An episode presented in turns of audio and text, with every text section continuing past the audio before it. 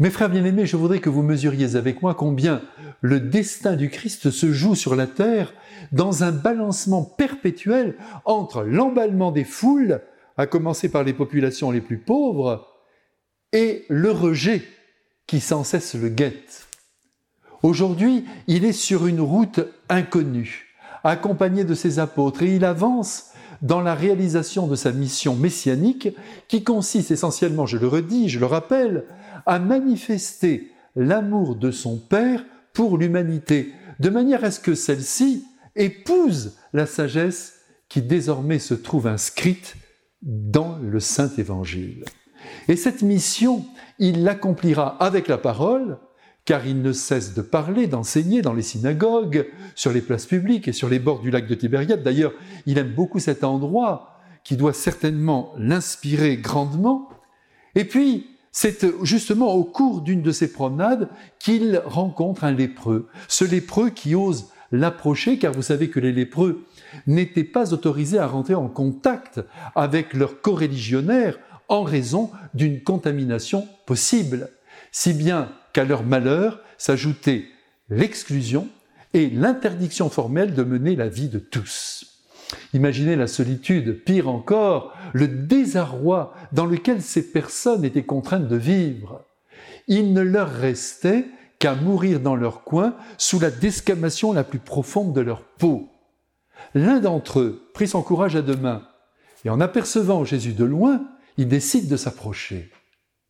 Sans doute il a entendu parler de lui et de tout le bien qu'il répand partout, autour de lui, des guérisons, des exorcismes, des miracles, des prodiges en grand nombre, si bien que, en effet, il n'hésite pas à se pointer devant lui, et avec une délicatesse infinie, il lui demande humblement de le sauver du mal apparemment irrémédiable qui le ronge.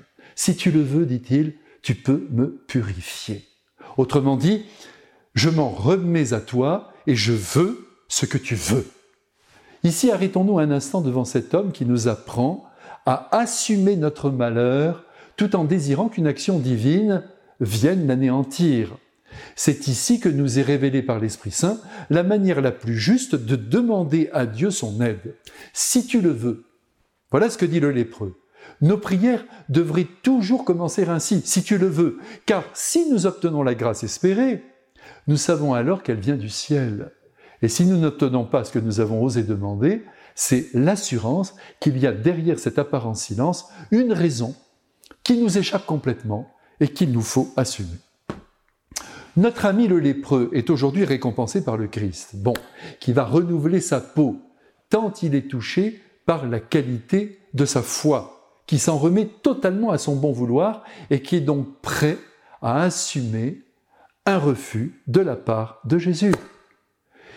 Étrangement, Jésus lui demande d'aller faire constater sa guérison par les prêtres. Il y a évidemment un risque pour notre Seigneur derrière cette annonce officielle, explicite auprès des autorités religieuses, mais ce risque, il le prend, car il veut avant tout que ce pauvre homme reprenne sa place dans la société, ne soit plus considéré comme un danger public.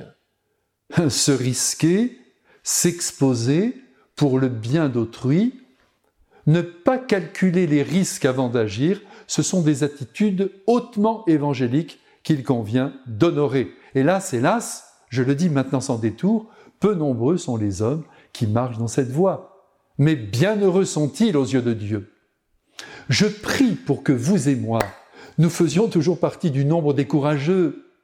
Il n'y a rien de pire que de protéger sa petite personne parce qu'un danger se lève à l'horizon. Être vrai, oui, être vrai jusqu'au bout, quoi qu'il en coûte, faire le maximum de bien, que cela plaise ou non, que cela dérange ou pas, voilà le chemin par lequel nous ne serons plus des lépreux aux yeux de Dieu. Qu'il vous bénisse maintenant, celui qui renouvelle nos cœurs et qui les rend beaux. Amen.